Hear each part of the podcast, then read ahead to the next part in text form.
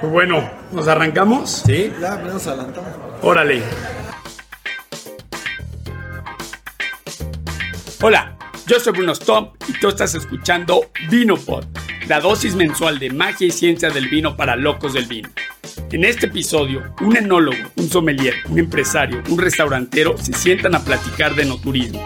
Disfruten el episodio. Pues el día de hoy tenemos un episodio muy especial. Bueno, siempre los episodios son especiales, pero hoy es diferente porque tenemos cuatro invitados, bueno, más bien tres invitados y su anfitrión. O sea, cuatro personas con un background pues muy distinto y siempre ligado al vino. Entonces tenemos a Gino Parrodi, eh, fundador y director de Cava 57. Tenemos a Roberto Carlos Raigosa, gerente comercial, sommelier y educador. Y tenemos a mi compatriota Philip Moser, fundador, dueño, restaurante Moser Café Cultura.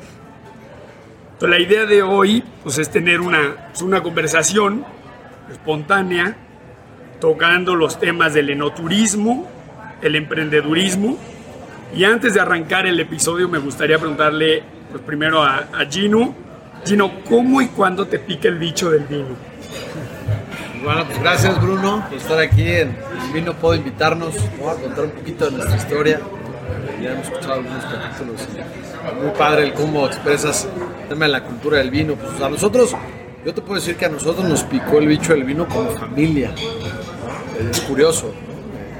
Mi padre, eh, que bueno, siempre ha sido un loco y apasionado del vino, me tocó vivir y trabajar en la Borgoña eh, dos años, concretamente en Dijon, Francia, y, bueno, vivió dos años ahí, trabajó de la mano con sommeliers, sinólogos, después se regresó a México, eh, se dedicó a otras cosas, y en el año 2012, hace ya 10 años, fue cuando empezamos plantar. Realmente eh, no es algo que nos imaginamos, ni mucho menos hoy 10 años después volteamos para atrás y ni nos imaginamos en qué se iba a convertir nuestro proyecto. Pero, hace 10 años realmente fue momento en el que eh, nosotros que, nos dedicamos a la refrigeración de transporte, teníamos un terreno sobre la autopista México-Querétaro, sobre el kilómetro 173, y bueno, nunca pudimos llevar a cabo el proyecto ahí del taller y, lo, pusimos en otro lado. Y en el 2012 se nos acercaron legislatarios, vecinos, y dijeron, este es el quinto año que dejas que tus vecinos siembren tus tierras. Entonces necesitas tomar posesión de ellas. Y ya lo demás es historia. Platicamos, platicamos con personas que, que, en ese momento, curiosamente, eh, pues, era la apertura eh, de la contra, curiosamente aquí en Querétaro. ¿Qué, qué, qué es la contra, Pablo? Que, ojo, no estoy patrocinado por la contra. No, no, no, no, pero son buenos amigos, claro. Y, en ese momento, hace 10 años, eh, pues era un lugar donde se podías comer, pero también puro vino mexicano. Y, dio la casualidad que en ese evento estaba Hugo da Costa, funda la contra y estaba su ingeniero agrónomo ahí, que hoy en día sigue siendo nuestro ingeniero agrónomo, se llama Trinidad Jiménez. En una cena eh, pues, le platicamos nuestra idea porque nosotros necesitábamos tomar posesión de la tierra y pues, prácticamente nos dijo, platiquen con Trini y si los convence de un ratito, pues ya, ya, ya se avientan. Y, así fue, eh, platicamos con Trini, el día siguiente nos fue a visitar y nos aventamos a plantar una hectárea de uva. Entonces, bueno, esa es un poquito nuestra historia fortuita, pero bueno, a raíz de ahí, pues ya, como dices, te van picando más bichos del vino y pues, te vas metiendo. Muy bien, pues ya nos platicarás más adelante de cómo ha crecido este proyecto.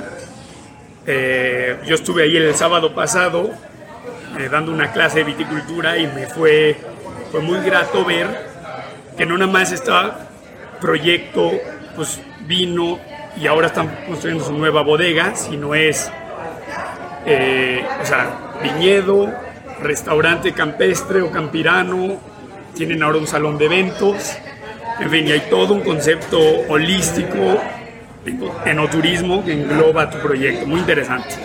Roberto, ¿cómo te pica el bicho del vino?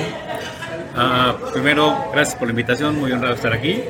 Eh, pues fue una cuestión de suerte y también un poco de familia. Eh, mi tío y mi primo son Pedro Poncelis papá, Pedro Poncelis Jr., ¿no? que son muy reconocidos aquí en el medio de la somelería en México. Ellos me invitaron a trabajar en el 98. Eh, yo no tenía ni idea de los vinos y de alguna manera este, pues me empecé ahí a involucrar un poquito. Eh, me proponen tomar un diplomado en vinos para la formación de sommeliers y lo tomé en el 99 y en ese año pues me convierto en la tercera generación de sommeliers del país, ¿no? Don Pedro había sido la primera, Pedro Junior la segunda, yo fui parte de la tercera y pues luego bueno, estuve trabajando ahí en un par de restaurantes, luego en una importadora muy grande y en la actualidad llevo ya eh, pues ocho años, ¿no? digamos, como emprendedor en la importación y distribución de vinos en Querétaro y en cualquier ciudad que se deje. Ah, muy interesante. Querido Philip, bueno, pues Bruno, para empezar, muchas gracias. Saludo a esa charla de vino y de muchas más cosas. Y pues yo soy Philip Moser del Moser Café Culture. Aquí ya llevamos, vamos a festejar ya 12 años que existimos aquí en Querétaro. Y somos, bueno, promotores del vino, que me encanta y que más que nunca es un tema muy, muy propicio y muy importante. Y además, pues también eh, profundimos la cultura en nuestro concepto gastronómico que pues es la cocina del mundo y es la cocina suiza. Además apoyamos a los, a los eh, suizos aquí del extranjero que viven en Querétaro. Y bueno, pues eh, aquí estamos muy orgullosos de, llevar ya tanto tiempo funcionando en ese concepto, mezclando y amalgamos eh, gastronomía, cultura y, y pues el, el, bienestar, ¿no? El ser sabiduro en, en la vida. Oh, pues muchas gracias, gracias por tenernos en tu restaurante. Ahí la audiencia va a ver que pues, claramente estamos en un restaurante, se oye en el fondo, ¿no? No, yo digo que se oye padre, le da profundidad al episodio. Quiero lanzar la pregunta, ¿qué, ¿cómo definimos el enoturismo? ¿Puedo empezar? Bueno, yo creo que es un conjunto de experiencias, ¿no? Platicábamos que el enoturismo tiene que ver yo creo que el eje central obviamente es un turismo completamente enfocado hacia la experiencia de la vinícola, ¿no? del viñedo, del tema de ir a probar los vinos que se producen in situ pero que luego está acompañado de muchas otras cosas, ¿no? Está la parte gastronómica, que en la actualidad muchos viñedos complementan todo esto justo con una propuesta de un restaurante que normalmente son al aire libre, que un ambiente completamente diferente tiene que ver también con mucho complemento con el tema del hospedaje, ¿no? Que ya muchos restaurantes también tienen sus propios hoteles o cabañas, que esto también de alguna manera viene a complementar la experiencia familiar y que aunado a todo eso, pues está junto con pegado el hecho de que de repente puedes tener paseos por caballo. Las patrimotos, este, no sé, al lado de un lago, aunque sea un ojo de agua, cosas por el estilo que de alguna manera enriquece todo esto, pero el ex central, sin duda, tiene que ver la experiencia con el vino. ¿Tú, Gino? Digo, agregando lo que dice Roberto, que tiene toda la razón, yo creo que eh, el vino siempre debe ser el protagonista. Eh, es la clave. ¿no? y que hoy en día está, pues, no, no, es nueva industria, pero quizás en México sí, el desarrollo que está teniendo exponencial. Y aquí en Querétaro, sobre todo, nos convertimos ya en la primera ruta no turística de México.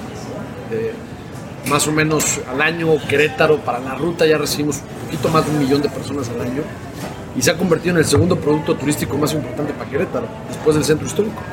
Entonces, pues bueno, el, tema del enoturismo eh, pues hace que te pique el bicho, ¿no? Como ya decías, ¿no? Eh, hay personas que descubren un viñedo porque iban pasando por ahí o que alguien les recomendó una etiqueta de vino y la prueba, pero cuando vas a un proyecto vinícola, que hoy en día en Querétaro también hacemos más de 30 proyectos, pues conoces toda la cultura alrededor del vino, ¿no? Desde tomar un recorrido por el viñedo, como ya decía Roberto, estás en un caballo o en una bici, cada proyecto aporta lo suyo. Pero al final del día la persona está en el lugar de donde se produce el vino, ¿no? Está al lado del campo, eh, puede ver la vinícola donde se transforma y además está teniendo lo que es el servicio en sitio. Podemos decir que es de las pocas industrias, un proyecto vinícola, que abarca esas tres industrias, ¿no? Tanto el campo, la industria primaria, la transformación, que es la industria secundaria, y los servicios, que es la industria terciaria. Entonces, pues bueno, eso es muy padre y obviamente enganchas mucho al consumidor eh, cuando pues, todas estas actividades enoturísticas, eh, como tú dices, las vives al aire libre. Y hoy en día es muy relevante y coincide después de lo que nos tocó vivir, ¿no? Los últimos años con la pandemia, que la gente salga, que quiera espacios abiertos, vivir una experiencia al aire libre. Entonces, un poco ese tema de, del enoturismo va a seguir creciendo, pero eh, que, que el vino siempre es el protagonista, ¿no? Y para, eso muchos proyectos, si yo lo platicara otro día, no deben de perder el foco de hacer vinos de calidad, porque ese debe ser su motor. Lo demás, ya después el consumidor dirá si le, si le agradó la experiencia, pero que el vino siempre sea el protagonista. So- sobre todo que los vinos siempre te van a saber bien cuando los estás bebiendo in situ. Pero a cuánta gente no nos ha pasado que compras el vino muy emocionado porque te vendieron la super historia, se lo traes a casa y lo haces degustar y no sé, la gente, y incluso tú mismo dices, híjole, pues qué cosa, entonces, qué cosa, ¿no? Ya no me sabe igual, pero pues claro, porque tú- Que también es de expectativa. Sí, ¿no? exacto. Expectativa. Ahora me gustaría, Philip, platícanos un poco el concepto de tu restaurante, porque es un concepto muy, yo diría, original, único. Sí. Estamos dentro de una fábrica, está relativamente al aire libre. ¿Cómo ha sido el impacto del enoturismo y el crecimiento del enoturismo en tu restaurante? Fíjate que una anécdota a lo que decía Gino del protagonismo del vino. eh, tuvimos hace un par de semanas un homenaje a un gran jazzista mexicano, Eugenio Toussaint, que vino aquí a tocar con su formación original de sus músicos que estuvieron con él en gira mundial. Este cuate fue increíble, que en paz descanse, que se murió hace un par de años. Pero hablaba de vinos, precisamente en ese momento eh, me llamó la atención de que amalgaba el jazz, la música, con el vino y con el Pinot Noir. Entonces se me hizo muy, muy eh, remarcable en Querétaro hablando con Eugenio Toussaint, hablando de lo más apasionado, aparte del jazz, era el vino. Nada más una anécdota. Ok, y eso sucedió en Mose Café, que me dio muchísimo. Porque placer, ustedes ¿no? tienen un concepto de, o sea, música jazz, ¿no? Eh, o sea, todos los miércoles y Exacto. viernes tienen... Sí.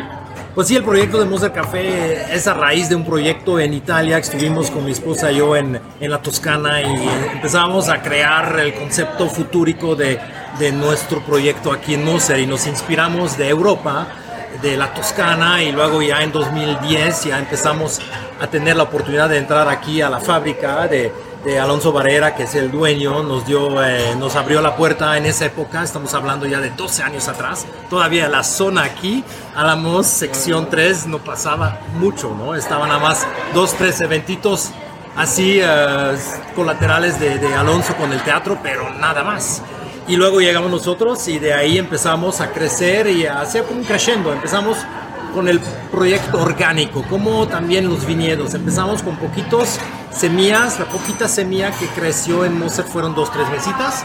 Y yo cocinando, haciendo pan en esa época y de ahí empezamos a ver que llegaba, fluía mucha gente y tuvimos que adaptarnos a dar satisfacción a la, a la llegada de los clientes. Y de ahí fuimos creciendo y contamos ya el concepto siempre del jazz desde el principio en Mose Café. Yo como hotelero de Lausanne, pues me gusta la gastronomía, entonces obviamente siempre teníamos que el buen comer con la buena música y saber disfrutar de la vida, incorporamos a esos temas. Y luego obviamente el vino, hoy más que nunca, es, es, una, es parte clave de Mose Café.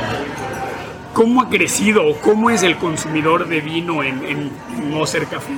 Pues fíjate, gracias a Roberto Raigosa del Corcho que, que nos apoyó a dar cursos de enología y también de asimilar y de integrar a nuestra carta de, de los alimentos, de nuestro menú, el concepto de vinos. Y de ahí empezamos a expandernos a los vinos internacionales y luego nos acercamos cada vez más por la urgencia de que se produce en Querétaro con este suelo tan increíble increíble vino y buen vino. Entonces ahí sí empezamos con Roberto también a integrar la necesidad de tener vino y tener también una presentación, una, ¿cómo te diré? Una, una vitrina de vinos a la vista del cliente, porque sí el vino es un producto muy, muy clave ahorita en Mose Café y la gente empieza a disfrutarlo mucho, que sí ah, hemos sentido esa, ese movimiento. ¿no? Ok, y hablando suelos y vinos queretanos, platícanos Gino que vamos a, probar el día de hoy. Pues digo, vamos a probar tres etiquetas que producimos en Cava 57. Curiosamente son tres etiquetas muy diferentes entre ellas. Vamos a probar un rosado, un que se llama Dos Secretos, de seco. Vamos a probar un, un espumoso método tradicional que se llama Palomas Brut y con el que recientemente ganamos una medalla. Y también vamos a probar nuestro tinto reserva, que es un 100% merlot, que se llama Indomable. Ok, espectacular. Ahora, Gino, cuéntanos cómo ha sido tu camino de emprendedor. Platícanos todos tus tropiezos y, de tus victorias. Pues, yo creo que muchos más tropiezos que victorias, pero bueno, este, digo, creo que el, ser emprendedor yo creo que lo heredé, ¿no? realmente. Mi padre eh, perdió a su padre cuando era muy, muy, muy chiquito. Pues él le tocó remar contra corriente.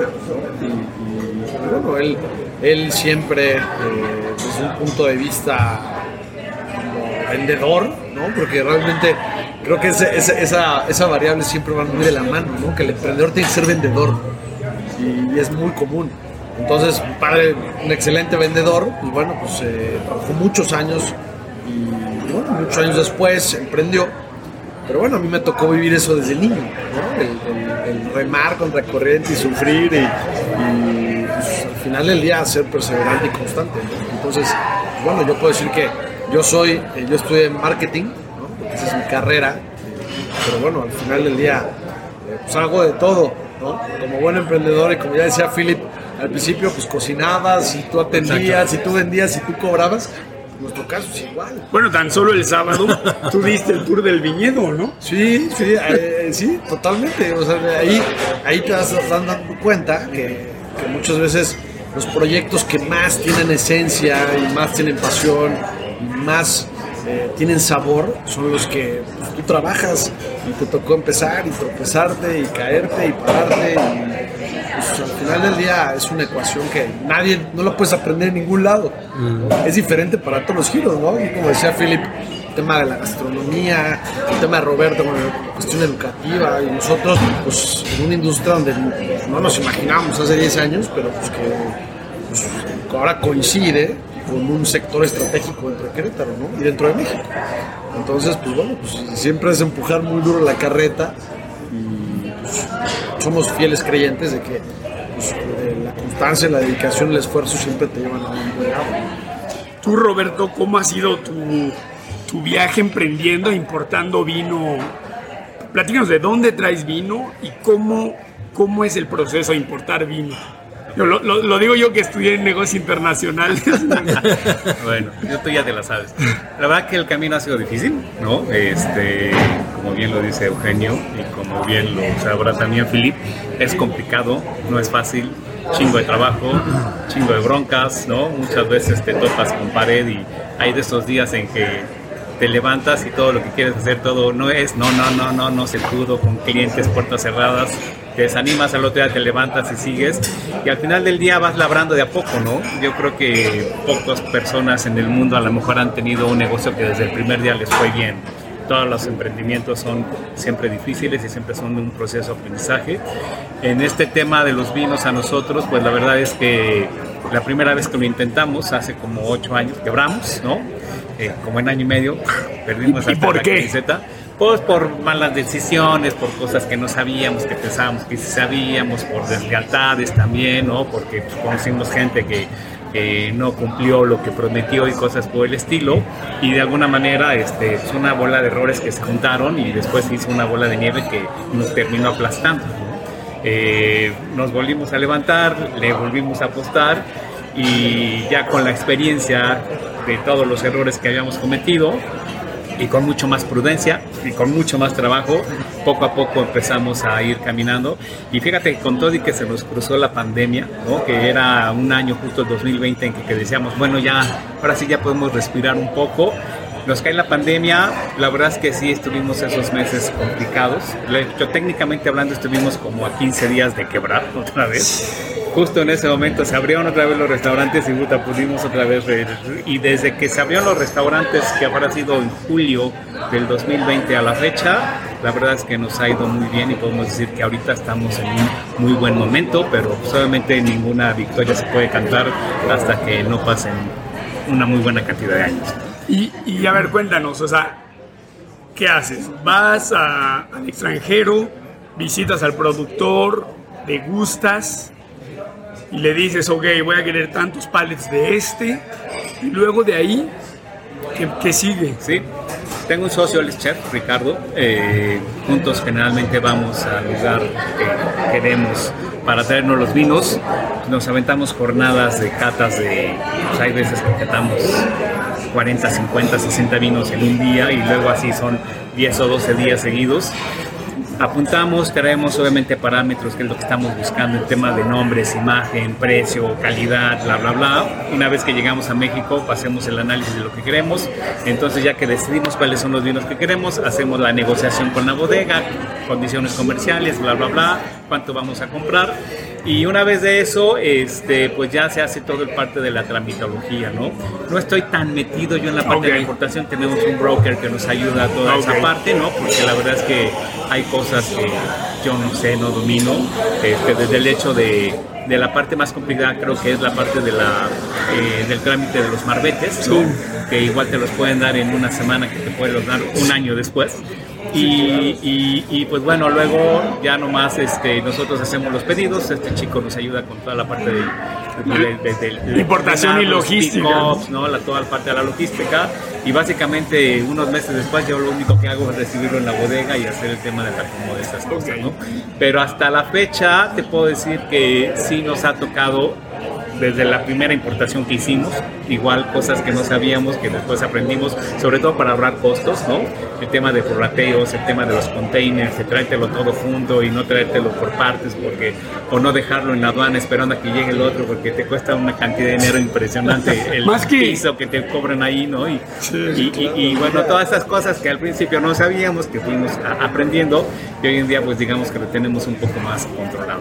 Sí, que- bueno, a mí el, el- yo mi, mi- mi tesis de maestría la hice sobre el, el transporte de, o sea, y, y la exportación, importación de vino, sobre todo en sus propiedades físico-químicas.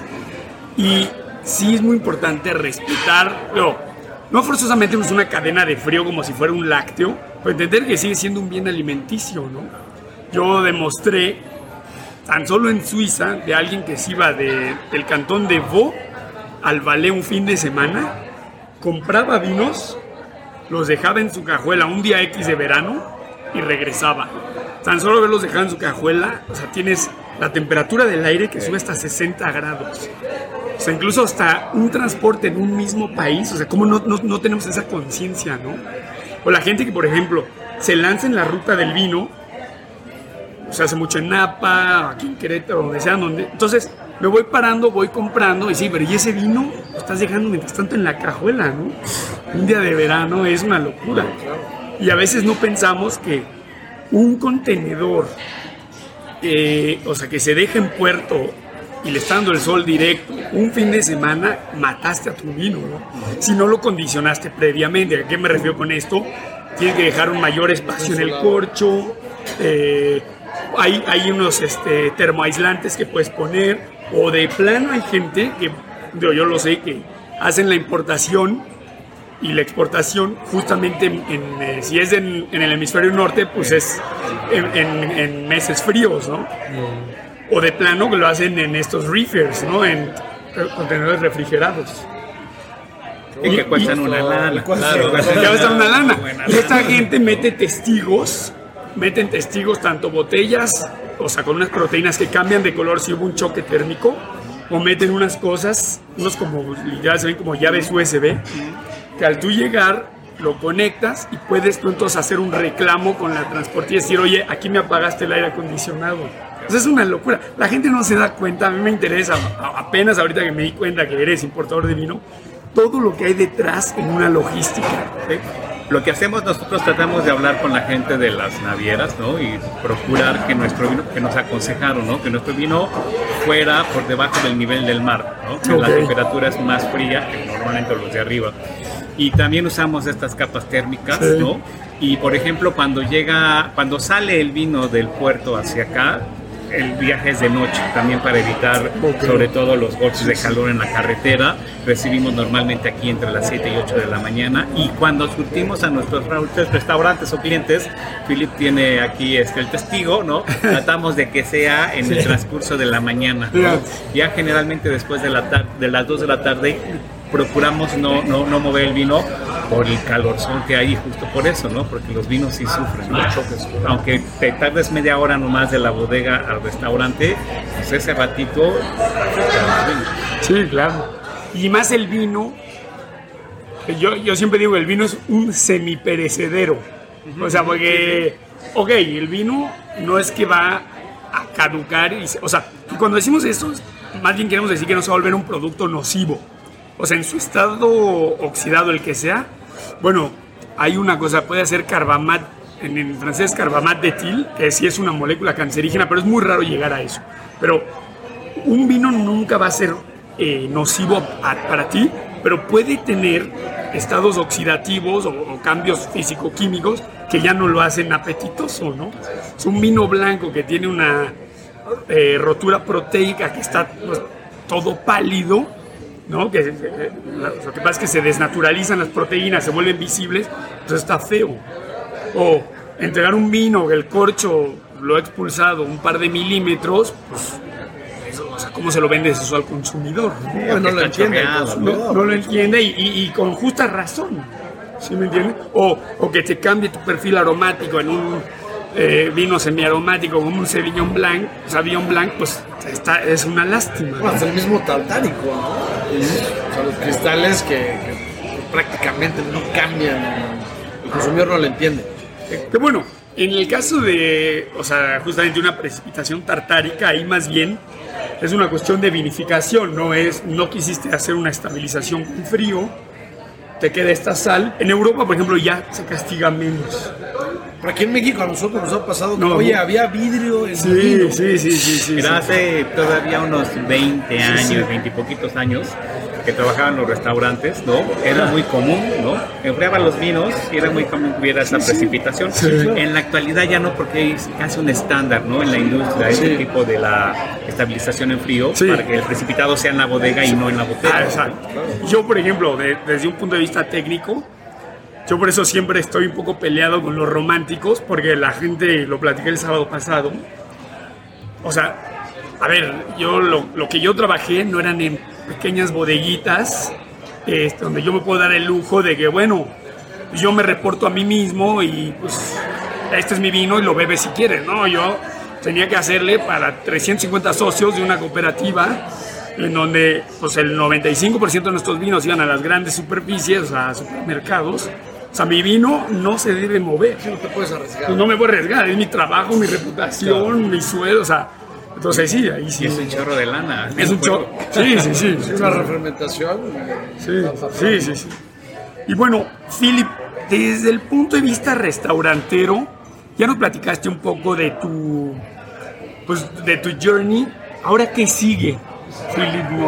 Bueno, aquí estamos eh, siempre en, una, en cuestionamiento permanente porque no nos multiplicamos. Moser es mi nombre. Y en Suiza o en Europa muchos negocios tienen un nombre. Porque es como decía Gino, es padre cuando tú metes la mano a la masa. y Yo la meto a cada rato, yo veo a gente, yo platico, yo presento conciertos y, y obviamente nos cuestionamos sobre qué va a seguir en Moser. Y sabemos que más que nunca la zona trae atractividad, la zona empieza a poblarse con otros restaurantes que es súper benéfico para todos, crees un flujo increíble. Y la zona es muy padre porque es una zona urbana donde la gente también viene caminando, la gente viene con conciencia ecológica, vamos en la bici, entonces de repente tengo mucho clientela que viene así nada más caminando y hasta muchas mujeres que se sienten súper segura aquí en Mose. Entonces ahorita lo que vamos a hacer, vamos a probablemente este año entrar en otros temas de abrir una mini sucursal dentro del Monster, dentro del fraccionamiento de la fábrica, hablando de otros temas que van muy bien con vino, con alimentos, que puede ser también eh, pues eh, el puro, el cigarro. Entonces sí estamos viendo facilidades en, ampliar un poco más la el propósito de, dar un, un servicio más o ofrecer algo adicional. Además lo que tiene muy bien Moser es que se ha vuelto un centro de reunión, ¿no? Tienes el Stamm- Stammtisch con los alemanes, con los suizos venimos a jugar ya Sí, todo sí. lo... Por cierto, no hemos venido, nos Sí, va a haber pasar. una propuesta a finales del mes. Ah, bueno, sí, porque no pude ir a la pasada, me la perdí. Ok, pues muy interesante. Pero mira, esto que dice Philip es muy cierto. o sea, este lugar se ha vuelto una zona donde se vuelve hasta creativo. Y ahorita, ahorita que escuchaba a Philip, fíjate que la ruta le está pasando lo mismo. ¿no? O sea, el que haya otros jugadores y otros, otros competidores, por decirlo así, hace que exista una masa crítica para que el consumidor conozca más sobre proyectos vinícolas y aquí en concreto pues conoce sucede lo mismo ¿no? y eso es padre ¿no? cuando, cuando si, si tú te vas a un lugar se pone alguien al lado y al enfrente se pone alguien más pues haces como un ecosistema y en la ruta está pasando un poco lo mismo o sea, en el que antes ibas a un viñedo había dos o tres y la gente no te sabía decir más de dos o tres hoy en día pues ya 40 entonces, eso hace aquí como a, como a, a Moser, pues, que se vuelva un ecosistema para que la gente lo visite. enriquece la propuesta, enriquece el lugar y provoca también el tema de la competencia, que todos se esfuercen por dar lo mejor y eso eleva la calidad Totalmente. de todos. Y, y es, creo que es una mentalidad que va mucho más allá muchas cosas, ¿no? Y cómo hacer sinergia y, no competir, sino complementarse, porque sabemos que si, bueno, nosotros en, la ruta lo pensamos así, ¿no? Si hoy en día nos visitas a nosotros, pues el día de mañana te va a recomendar otro lugar, ir a otro lugar, aquí pasa lo mismo. ¿no? Vienes a Moser y, oye, está padre la zona, pues aquí me voy a ir al lado a comer otro día y así, ¿no? Y sabes que es interesante, en el Moser tenemos la microindustria, las pymes, los pequeños empresarios como Gino, como eh, Roberto, que están haciendo con su nombre profesionalmente, dando un servicio adicional, creando un producto local que es un local de un producto del terruño. Entonces, por ejemplo, el sábado tenemos el mercado orgánico, que es una cosa increíble.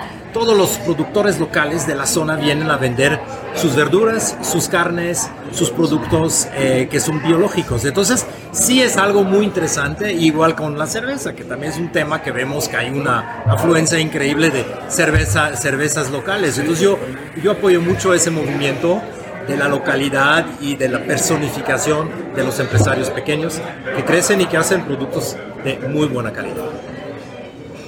Y regresando a Cava 57, Gino, ¿y ¿en qué etapa se encuentra el proyecto? Fíjate que, digo, en nuestra experiencia, eh, pues, no nos hemos saltado pasos. ¿no? Eh, la verdad es que eh, hemos ido aprendiendo sobre la marcha, eh, no nos hemos querido encarrerar eh, sobre cosas que desconocemos. Y, y bueno, Cava 57, nuestro proyecto empezó, ya empezó a construirse hace como, un proyecto ya integrado, ahorita que en 2020. Justamente en 2020 fue cuando decidimos, después de ocho años que habíamos empezado, que ya era momento de pues, llevar el proyecto más allá.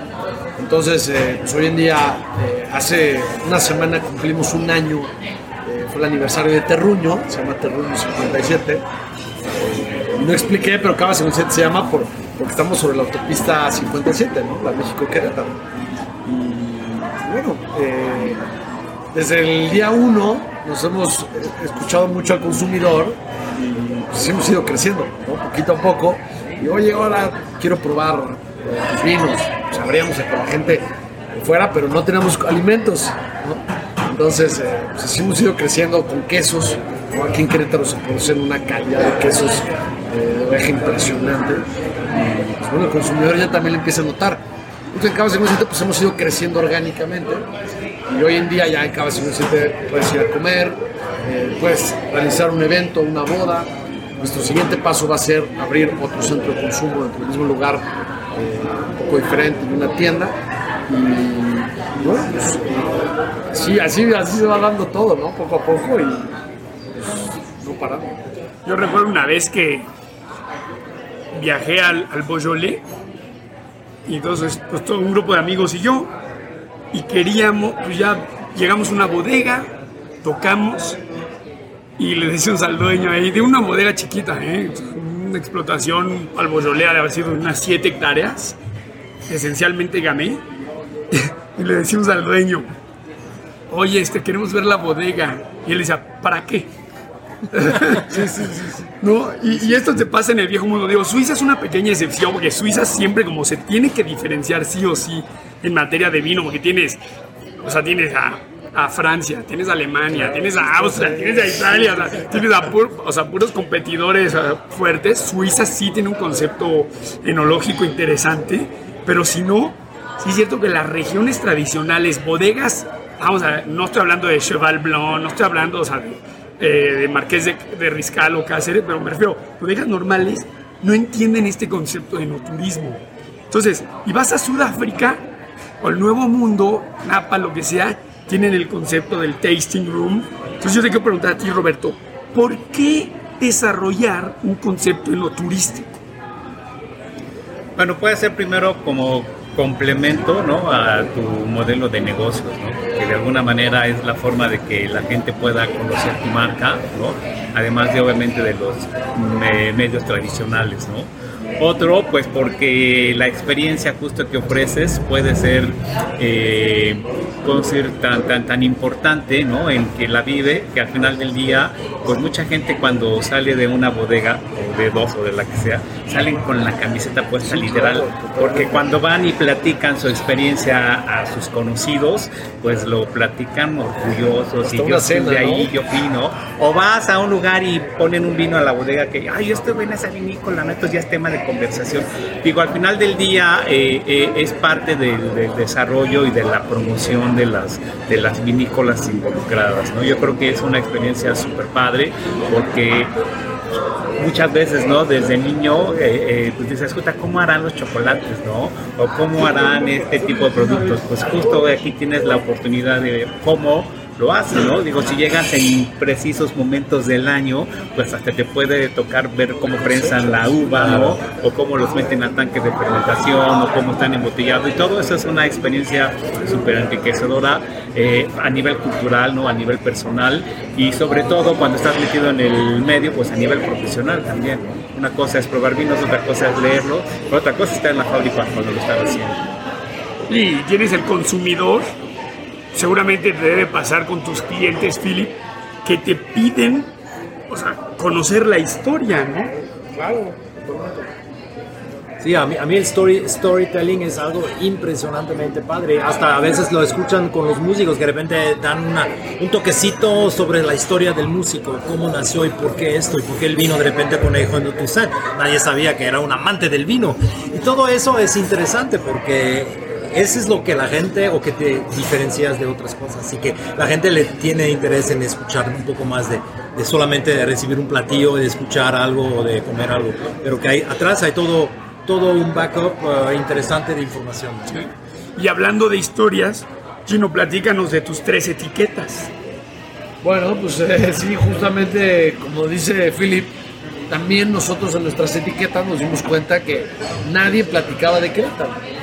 Entonces, eh, pues Querétaro tiene mucha relevancia dentro de la historia de nuestro país y bueno, decidimos hacer eh, tres etiquetas ilustradas por un artista queretano, que es gran amigo, que se llama Pablo Villagrán, que seguramente aquí conocen también. bien.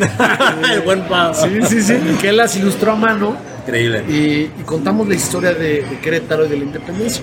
Por eso nuestro rosado que ahorita van a probar se llama Dos Secretos por los dos secretos de los conspiradores. Nuestro siguiente tinto tranquilo se llama Tres Avisos por los tres avisos que da la corregidora para avisar que había sido descubierto. La conspiración. Conspiración. Y el, y el reserva se llama Indomable y tiene un caballo porque hace honor, o, la la contraetiqueta platica, del caballo que cabalgó Ignacio Pérez de Querétaro Hasta Dolores Hidalgo. para dar aviso que la conspiración había sido descubierta. Entonces, ese tema del storytelling también, cuando tú vas a una región de vinos en otro lado, quieres saber del lugar, Sí, no forzosamente. eh, este se llama Don no sé qué, porque era el abuelo que plantó la uva. Ok, esa ya me la sé. Yo- o sea, no, yo creo que es muy interesante. Yo por primera vez escuché, he probado ya tus vinos, pero el sábado, que bueno, compartimos la clase juntos, fue la primera vez que escuché esto y me pareció muy interesante. Siento que tu proyecto está eh, muy comprometido con la región y la verdad que la región de Querétaro es especial porque como dices, tiene mucha historia en materia México país. Llegó a ser capital, en fin. Aquí pues es de donde nace toda la, la independencia, ¿no? Pero también en materia enológica, vinícola, no sé tú qué nos puedes platicar, Roberto, la, la historia de Querétaro. Pues está muy ligada ¿no? al tema del vino. Eh, definitivamente yo creo que este bache que sucedió en Querétaro en la que prácticamente desapareció la industria y la producción es algo un poquito inexplicable, pero por otro lado entendible, justo por el fenómeno que sucedía a nivel país, sobre todo de otro tipo de bebidas, no hablamos específicamente de los brandis, ¿no? que se fue invocado por allá, pero justo el resurgimiento ¿no? de la industria yo creo que será hace que 15 años, 18 años para acá, que empieza a ver todo este, este movimiento, aunado justo con un crecimiento y un boom y una explosión en el consumo, yo creo que a nivel internacional, ¿no? Entonces Querétaro no se queda, pues ahora sí que dormido en sus laureles y no se queda tampoco olvidado de la historia y de alguna manera este crecimiento que ahora tenemos es resultado de eso, pero sobre todo fundado justo en esta parte histórica que tiene el Estado como un productor de uvas y como un productor de vinos que de alguna manera está retomando este papel pues como protagonista que nunca debió de haber perdido. No, inclusive en el escudo de armas de Querétaro existe, de, de 1655, existe una vid. Poca gente lo sabe.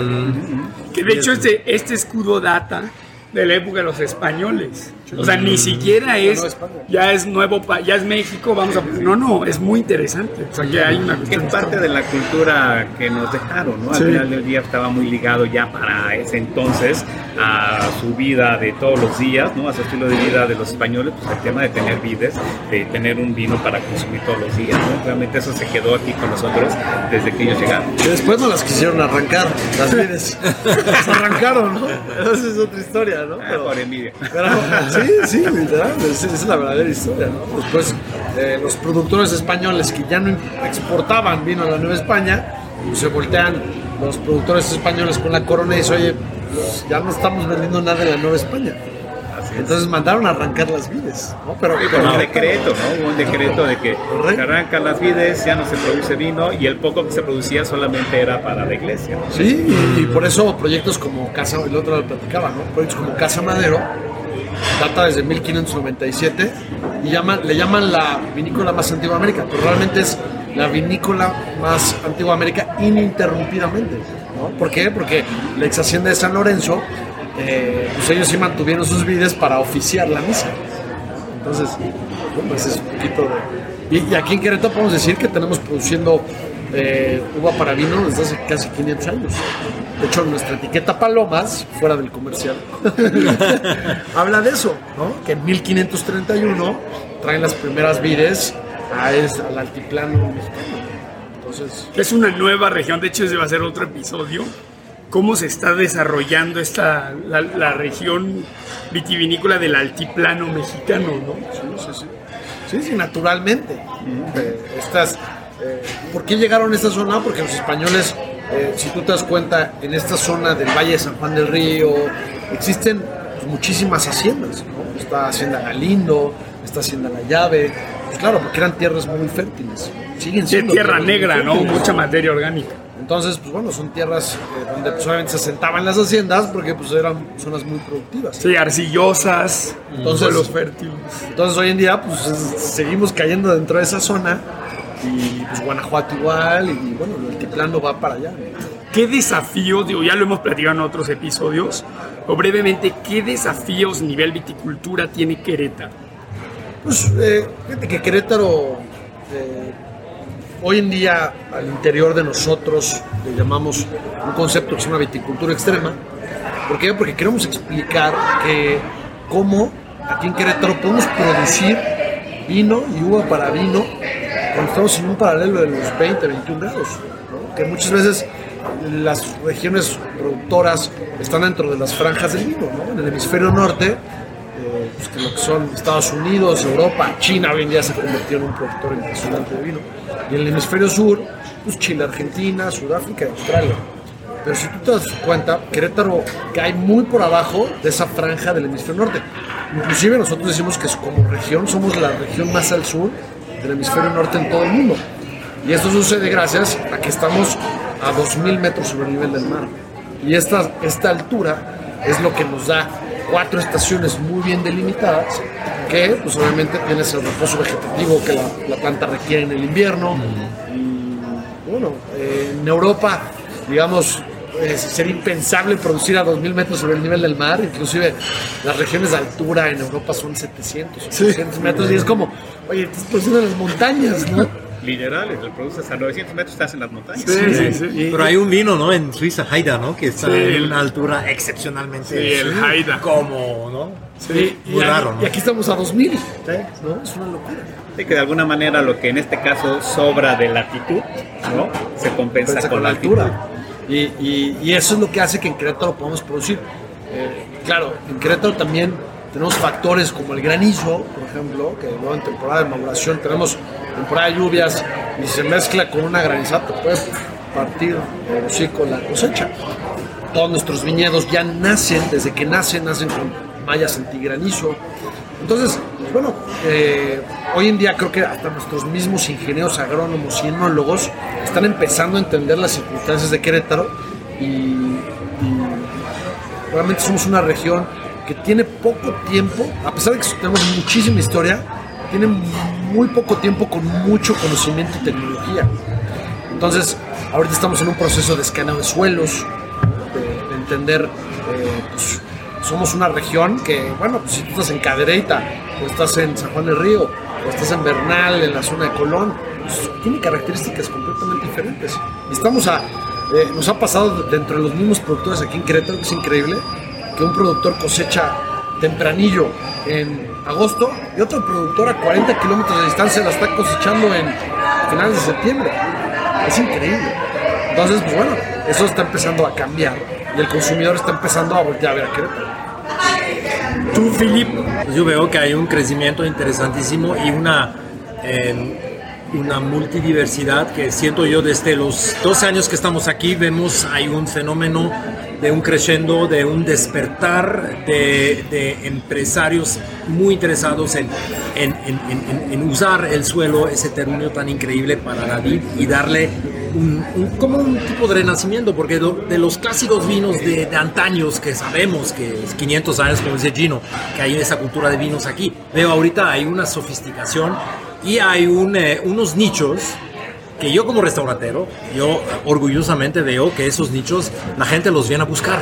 Cada vez más el cliente busca antes no sucedía. el rebuscadito, por eso Gino te voy a buscar para tus vinos, porque sí es, la demanda viene cada vez más. Oye, y los vinos de la región, ¿qué onda? ¿Qué me digas? Entonces sí, yo, yo veo con gran aplauso lo que están haciendo esos jóvenes, esos grandes viticultores aquí, y que sí veo que, que como el enoturismo tiene, tiene un futuro y tiene un crecimiento y tiene un potencial todavía por crecer. Eso sí es un, es un, gran, eh, un gran pendente a los, a las, al Pacífico a- o a, al Caribe, donde el, el destino turístico, aquí hay un destino nuevo con el turismo a, a descubrir. Y, y eso yo lo vivo, lo siento con los Y, clientes. y, y Philip no me dejará mentir, pero hace 10 años era al revés. Nosotros como productores veníamos a un restaurante y seguramente a Roberto le tocó también a- eh, hace unos años. Oye, te vendo a vender vino queretano, pues nadie me lo pide. ¿No? O sea, entonces, eso era una realidad, ¿no? Sí, sí, sí. O sea, venías a Querétaro y no encontrabas vino queretano en sus restaurantes. Ahora es al revés, ahora el consumidor ya lo empieza a pedir y obviamente el restaurante te empieza a buscar. ¿no? O sea, ya es una, es un, digamos que una demanda pool, ¿no? Ya no estás empujándolo, sino que ya te lo están pidiendo. Y es lo que sucede cuando una región empieza a crecer. Estamos viendo justo el crecimiento, el nacimiento de una nueva región vinícola que en su momento va a tener un posicionamiento y reconocimiento a nivel mundial. Todas las regiones vinícolas que hoy en día son consagradas tuvieron este mismo proceso que está teniendo Querétaro, ¿no? De experimentación, de crecimiento, de cosas buenas, de cosas no tan afortunadas, pero al final del día, digo, bueno, por ejemplo, los vinos de el Amarone, ¿no? En Italia, o el mismo, este, ¿cómo se llama? El Barolo en Italia también, eh, de alguna manera, en algún tiempo, y no hace tantos años como se eran vinos dulces, ¿no? Y después de un proceso, un cambio, se adoptaron los nuevos estilos y hoy en día son, pues, mega clásicos, ¿no? Entonces, de alguna manera estamos viendo todo este proceso de crecimiento, de adaptación, de encontrar, ¿no? Cuál es realmente lo que sí se puede hacer y lo que no se debe hacer en la zona, y en algún momento será una región destacada. Y lo, lo que dice Roberto es muy cierto, porque además lo que él hace ayuda muchísimo a la industria, que es capacitar, hacer, dar, toda esta cultura de conocimiento alrededor del vino, pues cada vez empieza a despertar más. Entonces, si el consumidor empieza a saber más lo que es un vino, y digamos que no vamos a decir que lo reemplace con la cerveza, porque no va a suceder en los próximos 20 años, pero que sí que le permita, oye, a ver, pruébalo. Entonces, Roberto, creo que ese crecimiento que ha tenido, porque mucho viene, mucho, el driver de esta industria realmente es el adulto entre 25 y 45 años, es increíble. Entonces, que, que hay que decir que, pues, e, es una oportunidad que sea este segmento, ¿no? Que al final del día es la nueva generación, ¿eh? es la generación que está apostándole, que está llegando a los restaurantes, a los bares, a las tiendas de vino a comprar este tipo de productos nuevos y que justo las generaciones que ya están saliendo porque pues desgraciadamente ya se murieron o ya son muy grandes ya no les dejan tomar vino. Eran malinchistas Sí, ¿no? Y entonces y, te das cuenta del cambio de, de, etiquetas en los restaurantes, en las tiendas, ¿no? Cáceres, Riscales y todos esos estilos clásicos. Sí, ya tienen un, un dar muy definido. El mismo Jerez, ¿no? El mismo Jerez como estilo de vino, cada vez lo ves menos en los restaurantes, cada vez se vende menos, ¿no? Justo porque vienen este tipo de vinos diferentes, modernos, más llenos de fruta, más alejados de la barrica, que buscan estos nuevos consumidores en el parámetro que ustedes Sí. Pues estoy muy satisfecho con la conversación que tuvimos hoy. Eh, me gustaría que cada uno nos dijera cómo los puede contactar la audiencia. Tu caso, Gino, ¿Cómo te puede contactar la audiencia? A ti, a Cava 57. Pues eh, nos puede contactar en nuestras redes, en nuestra página web que es cava57.com. También estamos en Facebook, Instagram como Cava57 y pues, pasando sobre la carretera. ¿Y, dónde pueden comprar tus vinos? Eh, bueno, estamos en, diferentes, tenemos diferentes puntos de venta. Eh, obviamente el principal lugar donde siempre mandamos al, consumidor es a nuestro lugar, porque ahí es donde le vamos a poder explicar cuál es nuestra filosofía, qué es lo que buscamos, que viva la experiencia del campo. Eh, es importante. Y, bueno, también puedes encontrar nuestros vinos en diferentes tiendas, retails, restaurantes. Buenísimo. Roberto, ¿cómo te puede contactar la audiencia? Eh, tenemos una página web que se llama corchos.com.mx. Corchos es nuestra empresa distribuidora. Y también en Facebook estamos como negociante de vinos, ¿no? Y también en Facebook estoy como Roberto Carlos Raigosa en la escuela. Además, bueno, le recuerdo a la audiencia que Roberto pues es un educador profesional en materia de, de vino, para que no, no falten la oportunidad. Querido Moser, Philip, pues también nos pueden encontrar en el sitio web en www.mosercafecultur.com, también en Instagram con Moser Café y también en Twitter. Y bueno, obviamente aquí eh, no estamos en el campo, pero ofrecemos un ambiente urbano chido, que es gastronomía, buenos vinos y obviamente un pedacito de cultura. Bueno, pues muchas gracias. Nosotros continuamos la degustación eh, y hasta la próxima. Muchas gracias, Bruno. Muchas gracias, Bruno. Eh. Merci, Bruno.